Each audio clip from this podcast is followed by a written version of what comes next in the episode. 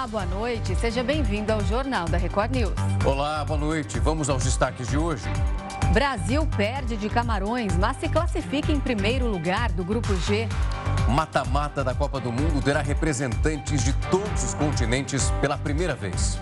Justiça Espanhola arquiva a investigação sobre insultos racistas a Vinícius Júnior. E ainda, extrema pobreza bate recorde no Brasil e atinge mais de 5 milhões de pessoas.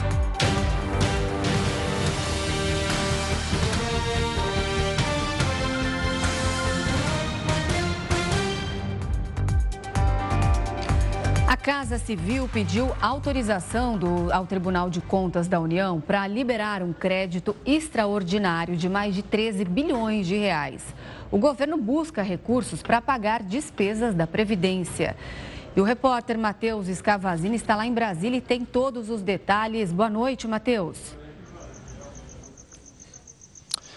Boa noite, Renata, Rafael, boa noite a todos. Esses recursos ficariam fora do teto de gastos e seriam usados para pagar dívidas bloqueadas por conta dos gastos obrigatórios do governo. Apesar de ter pedido a abertura de 13 bilhões e meio de reais de crédito, o documento aponta que o governo precisaria de mais de 22 bilhões para cumprir esses compromissos obrigatórios. A Casa Civil argumenta ao ministro do Tribunal de Contas da União, Bruno Dantas, que houve um aumento aumento de quase 15 bilhões e meio de reais nas despesas e por isso a necessidade desse crédito então extraordinário. Esses recursos seriam para pagar as despesas com a previdência principalmente. A expectativa é que o relatório do Tribunal de Contas da União saia na próxima quarta-feira e caso tenha aval do tribunal, aí sim eh, o governo possa então abrir esse crédito por meio de uma medida provisória. Renata, Rafael. Obrigado pelas informações, Matheus. Bom trabalho por aí. Os bombeiros atualizaram o número de possíveis desaparecidos naquele deslizamento de terra na BR-376 e decidiram encerrar as buscas. Os bombeiros deixaram o local do deslizamento no fim da tarde. Mais cedo, foram feitas buscas com cães e homens em todas as áreas, com possibilidade de haver sobreviventes ou veículos. Nada foi encontrado. Segundo o governo do Paraná, 14 pessoas foram atingidas pela lama. Duas morreram e as outras foram resgatadas. Na quarta-feira, o Corpo de Bombeiros chegou a dizer que poderia haver até 30 desaparecidos, o que não se confirmou. Obviamente que continua o trabalho com os cães para uma possível localização de vítimas, alguém que não tenha sido reclamado, algo nesse sentido. E se o tempo colaborar não chover mais, eu acredito que em breve, assim, pouco tempo, assim, a pista vai estar toda sem terra já. Todos os nove veículos que foram atingidos pelo deslizamento já estão aqui no pátio do posto da Polícia Rodoviária Federal. São três carros e seis caminhões. O estado de alguns deles nos dá uma noção da força da enxurrada de lama. Eles estão completamente destruídos. O motor deste caminhão chegou a ser arrancado. Os veículos vão permanecer no local até que os donos venham buscar. Nessa tarde, Oswaldo veio pegar pertences que estavam no carro que ele usava para trabalhar. O morro me levou, me subiu, por isso que sempre comento que foi a mão de Deus que me conduziu e me levou naquele ponto aonde eu estacionei, deu aquele tranco, parou, eu abri a porta e, e pulei. E daí eu não quis olhar para mais nada. Com o fim das buscas, agora, funcionários da concessionária que administra a rodovia finalizam a limpeza da pista. Amanhã de manhã vai haver uma vistoria para saber se a, se a via tem condição de ser liberada. O retorno da utilização da BR-376. Colocar o aparelho celular em modo avião antes da decolagem é uma prática utilizada em todas as companhias aéreas, mas as regras para o uso da internet móvel durante os voos vão mudar no ano que vem. Assunto para Heródoto Barbeiro. Heródoto, boa noite. Essa decisão não coloca em risco a segurança dos passageiros nos voos? Oh, Renata, você sabe que essa pergunta é exatamente aquela que todo mundo fica com a pulga atrás da orelha. Pelo seguinte, hoje, quando você entra num avião, eles pedem, olha, coloca o seu, seu celular no modo, modo avião. Porque isso pode prejudicar o voo. Todo mundo já ouviu isso. Em algumas companhias aéreas, da classe executiva, tem Wi-Fi. E você pode, então, continuar usando o Wi-Fi durante o voo. Outras empresas cobram pelo Wi-Fi. Então, você pode ter ou não, se você cobrar. Mas todo mundo sabe que a tecnologia de 5G chegou rapidamente também aqui no Brasil. Está no mundo inteiro, mas chegou também aqui no Brasil. E o povo quer 5G. Por que razão? Porque, logicamente, o 4G, ele já não atende mais. Você vai, por exemplo, num show, daqueles que o Rafa gosta muito, show de rock, essa coisa toda, e você não consegue falar lá porque todo mundo está falando ao mesmo tempo. Ou você vai no estádio de futebol para ver a vitória do Brasil, a vitória, é, a derrota do Brasil lá, lá, lá, lá no Catar, e o não funciona porque todo mundo está usando o celular ao mesmo tempo. Com 5G, isso acabou. Agora veja o que, que vai acontecer. Você chega no avião, se você leva o 5G, você vai continuar conectado diretamente sem depender do Wi-Fi do avião. Depende só da sua conta, de pagar a conta.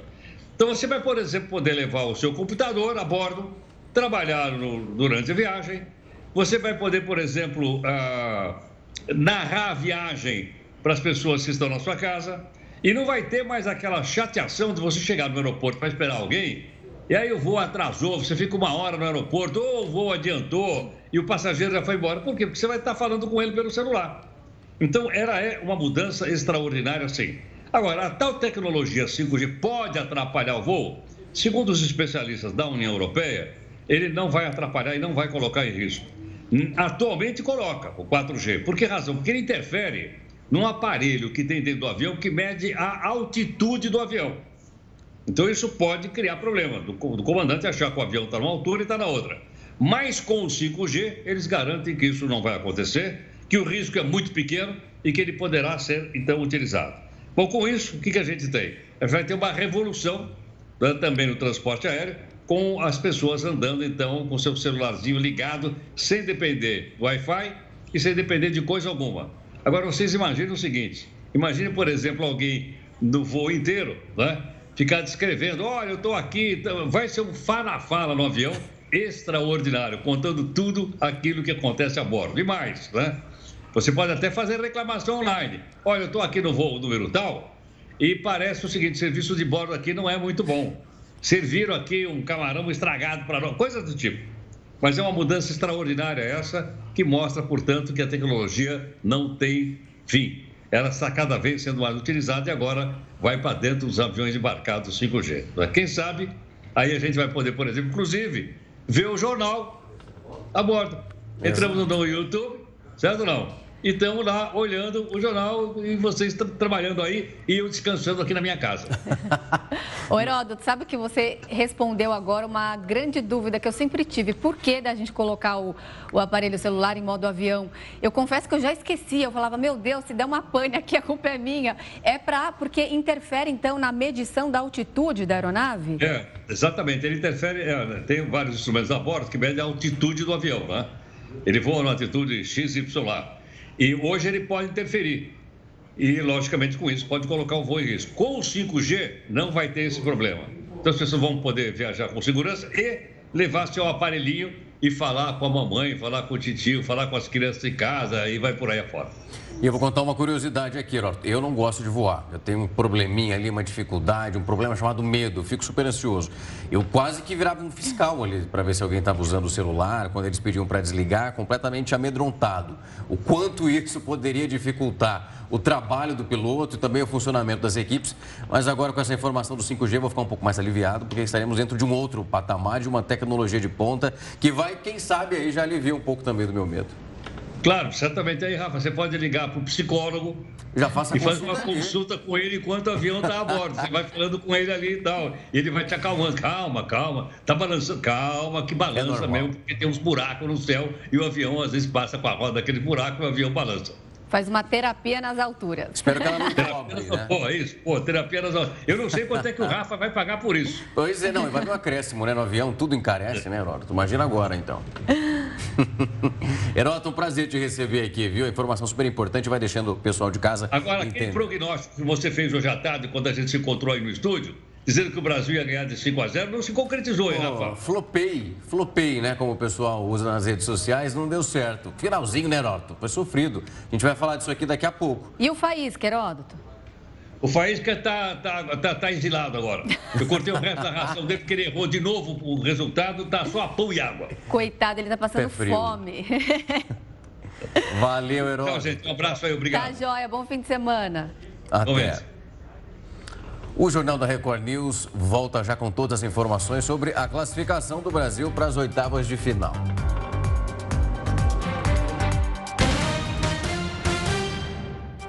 Jornal da Record News está de volta. O Brasil perdeu de 1 a 0 para Camarões, mas ainda conseguiu o primeiro lugar dentro do Grupo G. Além da derrota, as lesões continuam preocupando muito envolvendo essa recuperação. O enviado especial Roberto Tomé traz as informações para a gente. O técnico Tite escalou os reservas para enfrentar Camarões e o time não deu conta. Perdeu o jogo por 1 a 0, mas manteve a liderança do Grupo G e vai enfrentar na segunda-feira, nas oitavas de final, a seleção da Coreia do Sul. Dois jogadores passaram a preocupar a seleção. O lateral esquerdo Alex Teles, que substituiu Alexandro, sentiu um trauma no joelho direito e neste sábado será submetido a exames de ressonância magnética. O atacante Gabriel Jesus também sentiu dores no joelho direito e vai passar por exames. Em relação aos jogadores que estão se recuperando de lesões, há novidades. O lateral direito Danilo vai participar do treinamento neste sábado sábado e, se não sentir dores, estará garantido na partida de segunda-feira. Quanto a Neymar e Alexandro, eles dependem ainda de uma avaliação médica. No outro jogo do Grupo G, a Coreia do Sul venceu Portugal de virada por 2 a 1 e os portugueses vão enfrentar nas oitavas de final a seleção da Suíça. Roberto Tomé, de Doha, no Catar. E a Copa nem acabou e já alcançou uma marca histórica. Pela primeira vez, todos os continentes estão representados no mata-mata do torneio. Em mais de 90 anos de Copa do Mundo, esta é a primeira vez que seleções de todos os continentes passam para as oitavas de final. Esse feito inédito foi alcançado antes mesmo da fase de grupo terminar. Na terça-feira, Europa, África e América tiveram representantes confirmados no mata-mata com classificações de Holanda, Senegal, Inglaterra e Estados Unidos. Já a Austrália avançou no dia seguinte, levando a Oceania para as oitavas de final. No mesmo dia, passaram Argentina, França e Polônia. E coube ao Japão consolidar a classificação de uma seleção asiática, ao passar em primeiro no grupo E e eliminar a poderosa Alemanha. Na quinta-feira, Espanha, Marrocos e Croácia também avançaram na competição. Nesta sexta-feira, conhecemos todos os participantes às oitavas de final, com as classificações de Portugal, Coreia do Sul, Brasil e Suíça. O atual formato de torneio começou em 1986. Desde então, apenas Europa e América tiveram pelo menos um representante nas oitavas de final. A Oceania foi a que mais demorou para conseguir a classificação, com a Austrália em 2006. Pela África, Marrocos foi para as oitavas na primeira edição deste formato da Copa e a Arábia Saudita foi o primeiro país asiático a se classificar em 1994. E como você viu, a seleção brasileira enfrentou Camarões pelo grupo G e perdeu por 1 a 0. Apesar dessa derrota, a equipe do Tite avançou já no primeiro lugar para as oitavas de final. Vai agora encarar a Coreia do Sul na próxima segunda-feira. A gente vai conversar agora com o Jefferson, que disputou a Copa do Mundo de 2014 aqui no Brasil, para analisar essa partida de hoje. Jefferson, é um prazer ter você aqui para conversar com a gente nessa sexta-feira. Boa noite. Boa noite, boa noite a todos vocês aí. Hoje Estou residenciando aqui em Orlando, né? É quase a tarde para a gente aqui. É um prazer poder falar com vocês aí também um pouco desse, desse jogo aí do Brasil e Camarões. Jefferson, a gente acompanhou esse movimento e a expectativa para essa partida, o Tite escalando a equipe reserva, poupando os jogadores para os desafios já da semana que vem, na segunda-feira. E muito se falava da possibilidade de conseguir essa vitória e passar praticamente imbatível nesse primeiro desafio, nessa primeira fase. E aí não aconteceu. A galera ficou decepcionada, não é para menos, principalmente aqui no Brasil. Eu queria saber como você viu essa derrota de hoje ali nos acréscimos. Bom, é, ninguém gosta né, de perder, mas como a gente sempre fala no meio do futebol, né, a gente acabou perdendo no momento certo, porque é, com jogadores que, que não vinham atuando né, na competição, a gente sabe a importância de poder colocar todos né, para poder jogar, participar, viver esse momento também da, da Copa. Eu tive a experiência de jogar uma Copa do Mundo e sei realmente aí é, a, a importância, a dificuldade que tem essa, nessa competição. E eu acho que a gente perdeu no momento certo, né? Para a gente poder realmente é, é, chegar às oitavas de final já muito mais ligado, né? Como eu acompanhei também alguns comentários até do próprio Daniel Alves e outros jogadores que é, foi uma lição, né? Foi uma lição aí essa, esse jogo contra, os, contra o Camarões. Então tenho certeza que a gente vai agora já entrar na próxima partida aí muito mais ligado, né? E não tem agora não tem mais margem de erro. Jefferson, boa noite. É, você falou mesmo, a seleção perdeu no momento certo, ou seja, perdeu quando podia perder. Mas você acha que alguns jogadores aí ficaram devendo pra, nessa derrota para Camarões? Você conseguia, consegue eleger para a gente o melhor e o pior em campo no jogo de hoje? Olha, é claro que a gente é, esperava um rendimento muito melhor né, daqueles que, que jogaram hoje contra Camarões, mas também nós, nós precisamos entender né, é, que a maioria dos jogadores que estrearam aí né, foram jogadores aí que estão a primeira vez aí numa Copa do Mundo, né, um frio na barriga, aquela expectativa, né? Como eu falei, foi muito bom colocar esses jogadores também para eles sentirem a competição, né? Então assim, é... eu acho que o grupo todo deu uma, acabou sentindo, né, bastante aí esse esse jogo, né? Eles lamentaram com certeza, como a gente está na torcida aqui essa essa derrota, né? Mas como eu falei, eu creio que é, se tiver um próximo jogo aí com esses mesmos jogadores que, que, que estrearam contra o Camarões, tenho certeza que, que, seria totalmente diferente. Né? Eu acho que a postura seria totalmente diferente. Então, eu tenho certeza que a gente vai agora não ter só, uma, só um, um, um time né? para a Copa do Mundo. Eu acho que agora a gente tem uma equipe, um elenco preparado aí para os próximos jogos. O Jefferson, é nesse ponto que eu quero pegar com você, porque durante o, o que aconteceu hoje, eu acompanhei alguns comentários pelas redes sociais, as pessoas com uma preocupação em relação ao elenco que jogou hoje, que esteve em campo, dizendo, poxa, se não foi bacana, a gente precisa pensar também que os jogadores, esses que são reservas, podem substituir e devem se algo acontecer. Tirando esse nervosismo, realmente você continua nessa possibilidade. Foi uma estreia para cada um deles e essa preocupação não é bem colocada. É de fato entender também como cada um vai lidando com uma situação que é de extrema tensão. A gente está falando de uma Copa do Mundo. Eu acredito que sim. Né? A gente pode reparar que é, muitos jogadores que, que, que, jogaram hoje foram é, estreia na Copa do Mundo. Né? É, eu tive a oportunidade de disputar essa competição. Eu sei a importância, sei o frio na barriga, né? Eu sei a expectativa de você de você entrar, de você participar, de você jogar uma Copa do Mundo. Então, assim, é, você participar de eliminatórias é, é, é, totalmente diferente do que você jogar uma Copa do Mundo, né? Então, é, o Tite foi muito feliz em botar é, esses jogadores nessa nesse jogo para que ele pudesse recuperar né? É, como eu falei, tem aí, hoje ele tem uma equipe pronta, com certeza, é, para os próximos, próximos jogos. Ô Jefferson, você, claro, como goleiro e já atuou na seleção brasileira, muito, jogador muito experiente, você consegue analisar a atuação do Alisson, do nosso goleiro titular, nesses três jogos que a gente teve até agora? O Alisson é um goleiro extremamente seguro, né? É, sou muito suspeito em falar, porque ele é um, ele é um cara aí que, que eu tenho uma admiração muito grande por ele, não somente dentro de campo, mas fora de campo. É um cara que vive um grande, um grande momento, é o, é o, é o goleiro titular aí é, do Tite, que passa segurança, né? que vem, que cresceu na, na seleção brasileira.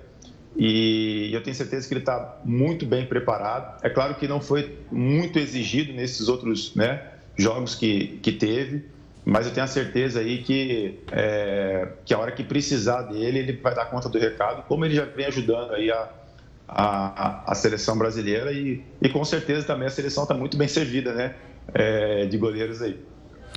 Jefferson, eu quero pegar um ponto agora junto com você, que é de fato o desempenho das seleções e dos jogadores que atuam na Europa. Porque nós vimos a Alemanha indo embora para casa numa situação que era completamente inesperada e por jogos que o pessoal já fazia o bolão colocando a Alemanha lá em cima.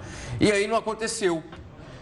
É um salto alto que realmente calçou dentro dessas seleções e que atrapalhou o aprendizado e também o aproveitamento. Como que você consegue manejar e tentar entender o que aconteceu com essas seleções? Olha, do meu ponto de vista, eu acho que é, não foi nem a, a seleção da, da Alemanha, a própria Bélgica, né? Que talvez não se prepararam bem para a Copa. Eu acho que as outras seleções se prepararam muito melhores também, né? vieram muito melhores preparadas para essa Copa. É, a gente vem, vem, analisando aí, muitas pessoas falando que está dando, tá dando zebra, né? O próprio Brasil vai enfrentar uma, uma seleção aí que é a Coreia do Sul, né? Que fez aí um, se eu não me engano, fez um amistoso contra eles aí e ganhou de um, um placar elástico, né? Mas na Copa do Mundo é totalmente diferente então, assim, as seleções elas, elas superaram, elas estão entendendo que é, que é uma Copa do Mundo, camisa não ganha jogo. Como eu falei no começo aqui, né, foi muito. É, assim, não foi bom, mas essa derrota do Brasil né, mostra que vai ter que entrar contra a Coreia do Sul realmente e vamos ter que jogar futebol para poder ganhar, porque se não jogar futebol, realmente nós vamos a, a, pode acabar né, tendo uma, uma, uma surpresa aí contra a Coreia do Sul. Então, eu acho que as outras seleções se prepararam muito bem para é, encarar essa Copa aí no, no Catar. Jefferson, queria pegar num ponto agora que até me chamou a atenção hoje, aquelas, aquelas imagens do Alex Telles chorando depois que ele se machucou. Ele ficou depois no banco assistindo o jogo, chorando. A gente não conseguia saber se era de dor ou era de, de nervoso ali, né, de ter se machucado. A gente vem acompanhando já no primeiro jogo eh, Danilo e Neymar que machucaram ali, lesionaram o tornozelo. Depois Alexandro no, no, quadril. Agora hoje a gente falou agora há pouco também do Gabriel Jesus, além do Alex Telles, que vão passar por exames. Ou seja, a lesão é algo recorrente, a gente sabe, de jogador, mas numa Copa do Mundo é um fator muito preocupante. Você também já passou por isso? No fim da sua carreira, você também sofreu com várias lesões. Como que fica o emocional de um jogador numa hora como essa? Bom, como eu falei, a lesão já não é bom, né, para nenhum, é, nenhuma situação. E principalmente é numa Copa do Mundo, onde os jogadores é, esperaram aí quatro anos para poder né, ter essa oportunidade e, e principalmente aí, né, do nosso craque Neymar, que a gente é, tem total confiança, expectativa, né, que ele fizesse uma, uma, grande, uma grande Copa aí. Então, assim, é, e mexe muito com o emocional, né, mexe muito com o emocional. Eu, como eu falei, eu tive essa oportunidade de estar ali na seleção, é, a gente acaba, acabava se fechando ali e, e a gente era orientado muitas das vezes a não ver certo tipo de notícias, as negativas, às vezes em rede social, porque senão a gente acabava trazendo isso para dentro do, do ambiente. Né? Então, assim, é, eu imagino a, é, a situação, a dificuldade desses jogadores que estão passando por lesão e é, é um campeonato muito, muito curto, né? Então, às vezes não dá é, muito tempo de você recuperar, né? Então, assim, é, a gente faz votos aí para que esses jogadores que estão lesionados voltem o mais rápido para poder ajudar a nossa seleção. Mas, como eu falei, é, hoje a seleção não pode depender somente dos 11, né? Tem que depender de uma equipe e aqueles que entrarem têm que dar conta do recado, porque, é, como o próprio Neymar, né? o Neymar está fora aí da, das partidas, mas é um cara que está é, junto, é líder, né? Está torcendo. A gente viu que depois do jogo ali ele foi ali, abraçou os jogadores. Então, é uma, é uma equipe realmente que, que a gente precisa formar para a gente realmente é, buscar esse título. O Jefferson, dentro do bolão aí que você possivelmente está participando em relação ao futebol que já foi desenvolvido por alguns times, tem alguém que você está colocando ali um time, uma seleção lá na ponta que você, eu vou tirar o Brasil dessa. Obviamente a gente está ali, ó, colocando é o primeiro lugar. Mas nesse ranking, chegando nesse caminho balizado até o final, quem que você está apontando nesse momento? Olha, tudo vai se igualar, eu acredito, aí na, na reta final, como eu falei, muitas seleções aí eu creio que vai surpreender, né? É, já te, a própria, o próprio Uruguai saiu, né? O próprio Alemanha saiu, então assim eu vejo o próprio Brasil, vejo realmente é, a Espanha, vejo a França, a própria Argentina, né? Que acabou se classificando aí meio que nos trancos e barrancos, mas eu creio que vai chegar também, vai chegar forte. Mas o importante é o nosso Brasil estar tá ali na final e, e aí vamos com tudo para buscar esse título. A gente estava falando aqui é, também da Coreia do Sul, que foi uma grande surpresa. Ninguém esperava esse desempenho dos atletas sul-coreanos dentro de campo. O que, que você espera para essa partida de segunda-feira? Acha que vai ser um jogão? Eu acredito que sim. Acredito que vai ser um jogo é, bem equilibrado. É, a Coreia do Sul tem muitos jogadores rápidos, né? Então, assim, é, jogam bastante para frente, em contra-ataque. É, o Brasil vai ter que realmente entrar bem, bem focado, né? É, como eu falei, vai ter que jogar futebol para poder passar da Coreia do Sul. É, eles não estão, não é uma seleção que joga por uma bola, é, diferente que foi o, o Camarões, né? Que, que, é uma seleção que jogou ali basicamente ali por uma bola, né? Então é, é uma seleção que vai jogar de igual para igual. Então eu tenho certeza que vai ser um jogão aí para assistir e para os nossos jogadores jogarem também. Jefferson, foi um prazer te receber aqui para conversar com a gente. Agora a expectativa para segunda-feira. Queríamos pelo menos ali ter ganhado hoje. Aí o ânimo estaria numa sexta-feira bem mais lá em cima. Mas já estamos no outro processo, no outro caminho. A gente torce aqui, ó, cruzando os dedos para segunda-feira. Todo mundo está nesse horário mais do que feliz. E você também acompanhando aí direto dos Estados Unidos. Foi um prazer te receber aqui. Prazer é todo meu aí. Um abraço a todos vocês. Fica na paz aí. Valeu. Obrigada pela tchau, participação. Tchau, tchau. Tchau, tchau. Bom, olha só que curioso. Uma foto da bola da Copa sendo carregada na tomada viralizou e aí levantou dúvidas na internet. A bola tem um sensor de toque e movimento dentro dela. O objetivo é fornecer informações para os árbitros de vídeo, conhecidos né, como VAR, para evitar erros durante o campeonato. O sensor tem uma bateria que pode ser carregada por indução. Por isso, elas aparecem conectadas na foto que fez sucesso aí nas redes sociais.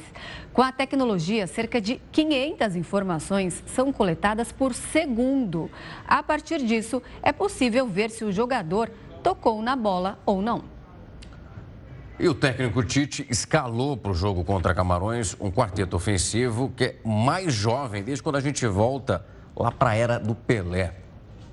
O treinador da seleção brasileira usou um time alternativo na última rodada da fase de grupos da Copa do Mundo. O setor ofensivo foi escalado com Rodrigo, Anthony, Gabriel Jesus e Gabriel Martinelli. Três deles nasceram depois dos anos 2000. O mais velho, Gabriel Jesus, tem 25 anos. A curiosidade é que, apesar da pouca idade do quarteto, a seleção brasileira tem média de 28,4 anos, uma das maiores da Copa. O quarteto de 2022 foi o mais jovem a disputar um jogo de Mundial desde a era Pelé. Na Copa de 1958, contra o país de Gales, o Brasil entrou em campo com o rei do futebol, Garrincha, Zagallo e Mazola. O esquema ofensivo daquela ocasião tinha uma média de 22,2 anos de idade. Então, com 17 anos e 7 meses, Pelé era o mais novo daquele ataque. Zagallo, com 26 anos e 10 meses, era o mais velho. Em 1937, o Brasil também contou com um quarteto mais novo que o de Tite. Nas oitavas de final contra a Espanha, a seleção jogou com Armandinho, Leônidas, Patesco e Valdemar de Brito. A média de idade era de 22,1 anos. Jornal da Record News está de volta para falar que a cidade de São Paulo bateu o recorde anual de trânsito nessa sexta-feira. Foi daquelas. Justamente por causa do jogo do Brasil na Copa do Mundo, foram mais de 400 quilômetros de lentidão. Quem tem os detalhes ao vivo sobre esse assunto é o repórter Tiago Gardinali. Tiago, uma ótima noite para você, meu amigo. Por aí, o trânsito já está um pouquinho melhor? Olá, Rafael. Ótima noite a você também, a Renata, a todos que acompanham o JR News. Agora sim, Rafael, o trânsito está bem melhor, mas nós tivemos às duas e meia da tarde o recorde anual de lentidão na cidade de São Paulo. Foram 474 quilômetros de lentidão. Além da movimentação na cidade, das pessoas que saíram mais cedo do trabalho para poder assistir o jogo da seleção na Copa do Mundo, né? A derrota do Brasil para Camarões. Também a chuva do início da tarde acabou prejudicando e bastante o trânsito na cidade. Por isso, o registro desta lentidão. Agora, o curioso é que se às 14h30 São Paulo teve mais de 400 quilômetros de lentidão, por volta de 5 horas da tarde, ou seja, bem no meio do jogo do Brasil, o registro foi de quase zero. Uma cidade praticamente eh, deserta, Rafael e Renata. E, Tiago, um assunto que preocupa muito, não só quem gosta de futebol, né? É a internação do rei do futebol, Pelé, O, o hospital já se posicionou aí sobre o estado de saúde dele? Renata se posicionou sim, lembrando que Pelé está internado desde a última terça-feira para uma reavaliação do tratamento ao qual ele é submetido. Ele está tratando um câncer de cólon. Foi internado para esta reavaliação, permanece em um quarto comum e na tarde de hoje, o hospital divulgou um boletim médico que diz o seguinte: que eh, Pelé responde bem aos tratamentos, encontra-se em condição clínica estável e está sendo submetido a um tratamento com antibióticos. Então, nós continuamos acompanhando as informações a respeito da situação, da condição de saúde é, do Pelé, mas é, podemos dizer que foi um, um boletim que é, tranquilizou a todos na tarde desta sexta-feira, uma condição clínica estável e a continuidade deste tratamento com antibióticos. Pelé, que permanece então internado em um quarto comum para a sequência do seu tratamento. Renata e Rafael. Sem dúvida, estamos aqui na torcida pela recuperação do nosso rei Pelé, Tiago Gardinali, falando ao vivo de São Paulo. Muito obrigada pelas suas informações. Boa noite, bom fim de semana. E o policiamento foi reforçado no Morro do Juramento, na zona norte do Rio de Janeiro, um dia depois do confronto que deixou cinco suspeitos mortos.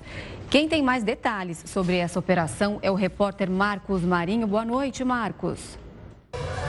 Oi, Renata. Oi, Rafael. Boa noite para vocês e também para todos que nos acompanham aqui na Record News. A Polícia Militar reforçou o patrulhamento nas imediações do Morro do Juramento, em Vicente de Carvalho, aqui na zona norte do Rio de Janeiro. O objetivo da PM é evitar uma invasão à comunidade. Isso porque cinco traficantes foram mortos ontem em confronto com a polícia, entre eles o criminoso identificado como Rodrigo Barbosa, apontado como o chefe do tráfico de drogas da comunidade. Esse confronto aconteceu aconteceu na Avenida Pastor Martin Luther King Jr., uma das mais movimentadas da região, fica bem próximo ali ao entorno ali da comunidade e por conta disso o policiamento segue reforçado. De acordo com as primeiras investigações, ah, os criminosos estavam planejando fazer um arrastão ali na região quando foram surpreendidos por policiais militares e a partir daí houve um intenso tiroteio. Portanto, cinco criminosos foram mortos nesse confronto, entre eles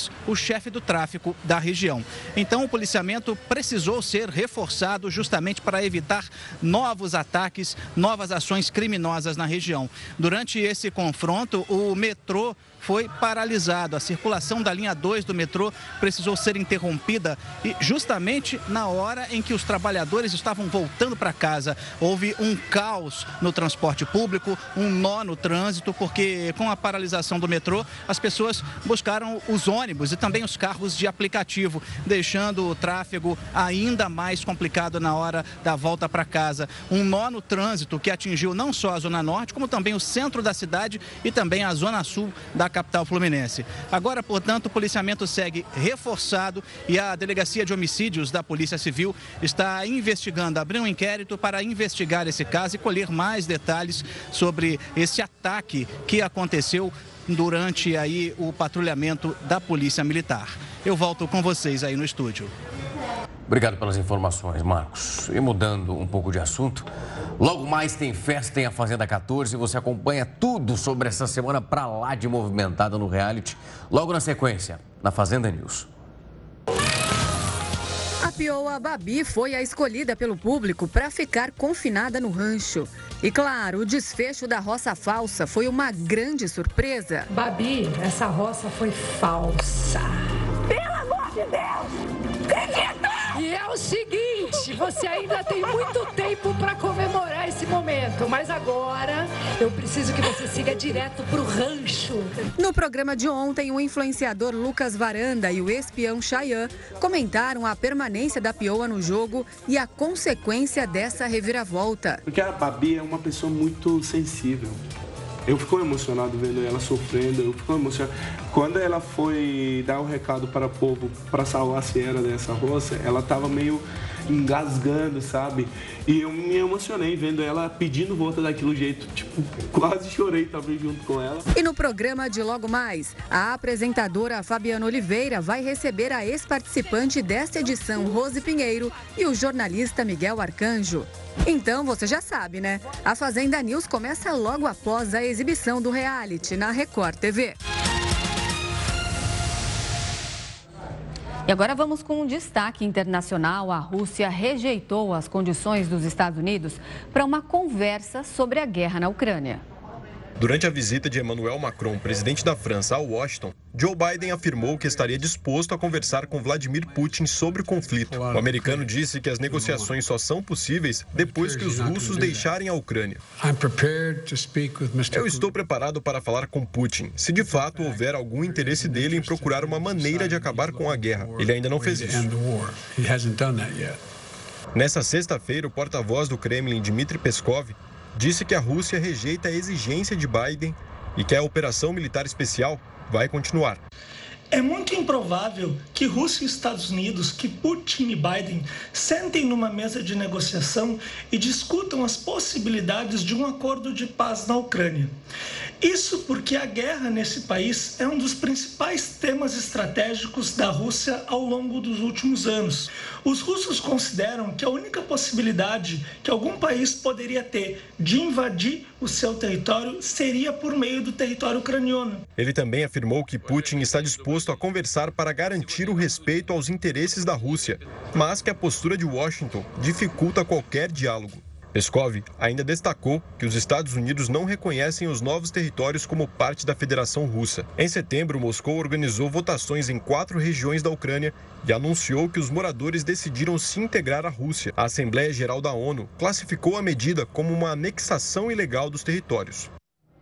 E até 13 mil soldados ucranianos morreram desde o início da invasão russa em fevereiro. Essa informação foi divulgada por um assessor de Volodymyr Zelensky.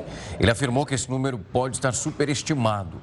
Em junho, o presidente ucraniano afirmou que o país perdia cerca de 60 a 100 soldados por dia e quase 500 ficavam feridos. Milhares de civis ucranianos também foram mortos durante o combate, considerado um dos mais violentos das últimas décadas na Europa. E no Dia Nacional de Controle da Poluição, a Índia tenta combater um dos piores índices mundiais de qualidade do ar.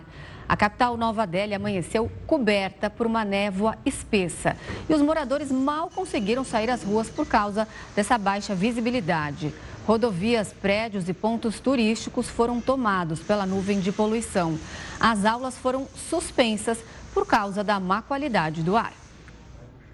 O governo chinês começou a flexibilizar a política de tolerância zero para conter o avanço dos casos do coronavírus em todo o país. Essa decisão acontece depois de vários dias de protestos contra os bloqueios. Regiões como Xangai e Pequim suspendem aos poucos o confinamento e os moradores da província de Guangzhou também podem voltar a sair de casa. As autoridades ainda anunciaram reforço da vacinação e acabaram com aquela testagem diária para as pessoas que estudam ou então trabalham de maneira remota. A China está enfrentando a pior onda de Covid desde o início da pandemia.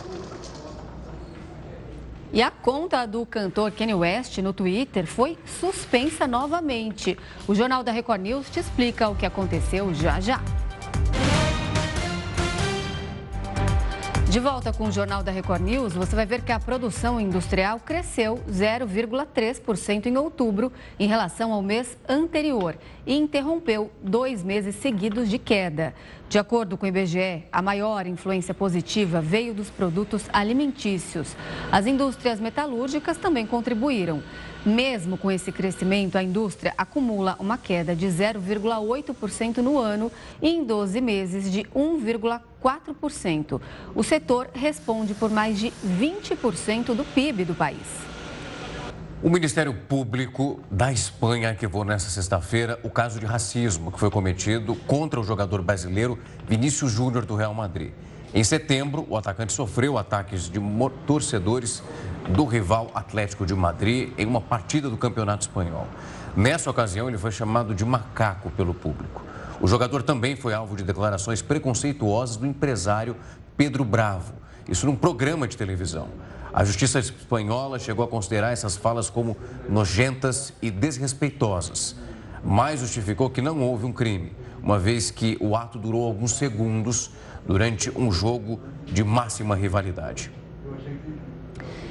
Um a cada três brasileiros está em situação de pobreza e esse é o maior patamar em 10 anos. A situação é ainda pior para pretos e pardos. Dados divulgados pelo IBGE nesta sexta-feira mostram a piora na situação econômica da população brasileira. Em 2021, 62 milhões de pessoas estavam em situação de pobreza, o que representa 29% da população brasileira.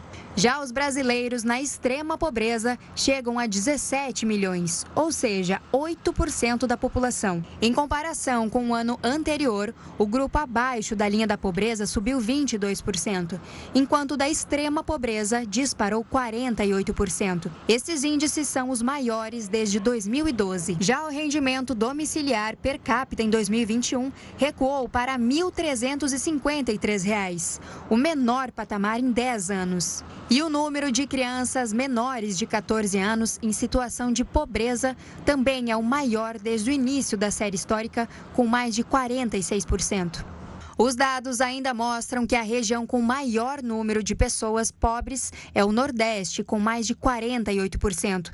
Na sequência, aparecem o Norte, Sudeste, Centro-Oeste e o Sul. A situação é ainda pior para a população de pretos e pardos. São 37% abaixo da linha da pobreza, mais do que o dobro dos 18% de brancos que estão neste grupo. Os parâmetros utilizados pelo IBGE são os mesmos do Banco Mundial.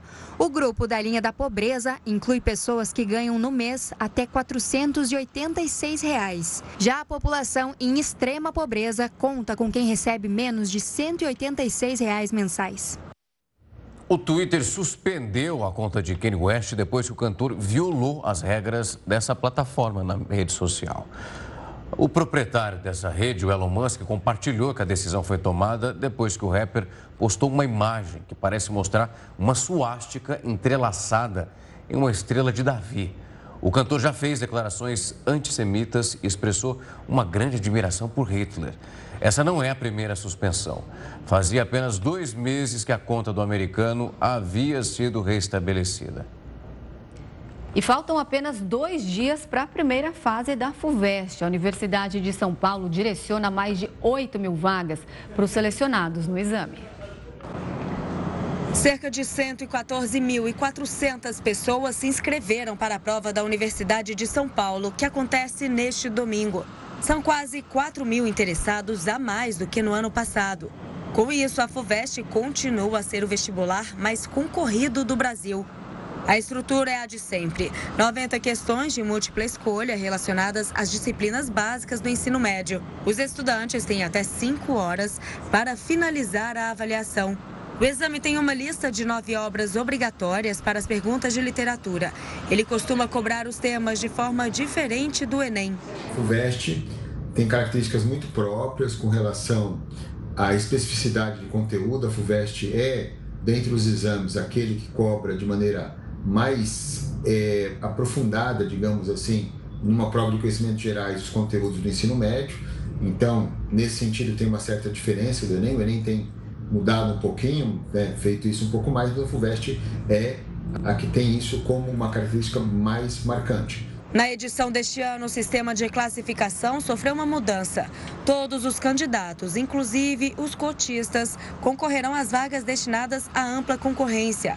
Após a seleção dos primeiros colocados, a USP então definirá os aprovados nas vagas para estudantes de escolas públicas e, em seguida, os selecionados nas vagas reservadas para pretos, pardos e indígenas. O objetivo é evitar distorções no acesso, já que cotistas com notas elevadas poderão liberar vagas de cotas a outros candidatos que têm esse direito. Para o coordenador do curso Etapa, nesta reta final, a dica é retomar os assuntos recorrentes em versões anteriores do vestibular e buscar descansar na véspera da prova com relação à ansiedade, com relação ao como está sentindo agora, você se preparou, você está ansioso, você quer fazer, você quer ir bem, é normal. Então, tenta manter uma rotina, né? Comer direitinho, dormir bem, não é dormir em excesso, mas dormir bem, priorizar sono, porque isso vai ajudar na memória e não ter aquele branco, na verdade, tá com a cabeça boa para a prova, tá certo? Além de levar o documento original de identidade com foto e caneta de tinta azul, vale lembrar que o uso de máscaras é obrigatório durante todo o tempo de exame. Por causa do avanço da Covid-19 no país, a USP anunciou que a alimentação dentro da sala estará proibida. Para comer, o candidato deve solicitar a um dos fiscais para ir até a área externa.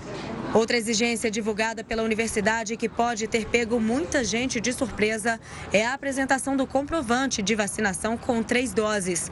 A FUVEST também aceitará atestado médico que contraindique a imunização. O local de prova pode ser verificado no site do vestibular e os portões abrem meio-dia e meia e fecham às 13 horas. O Jornal da Record News fica por aqui. Obrigada pela companhia. Uma ótima noite para você. Logo na sequência vem News das 10 com Suzana Busanello. Um excelente final de semana.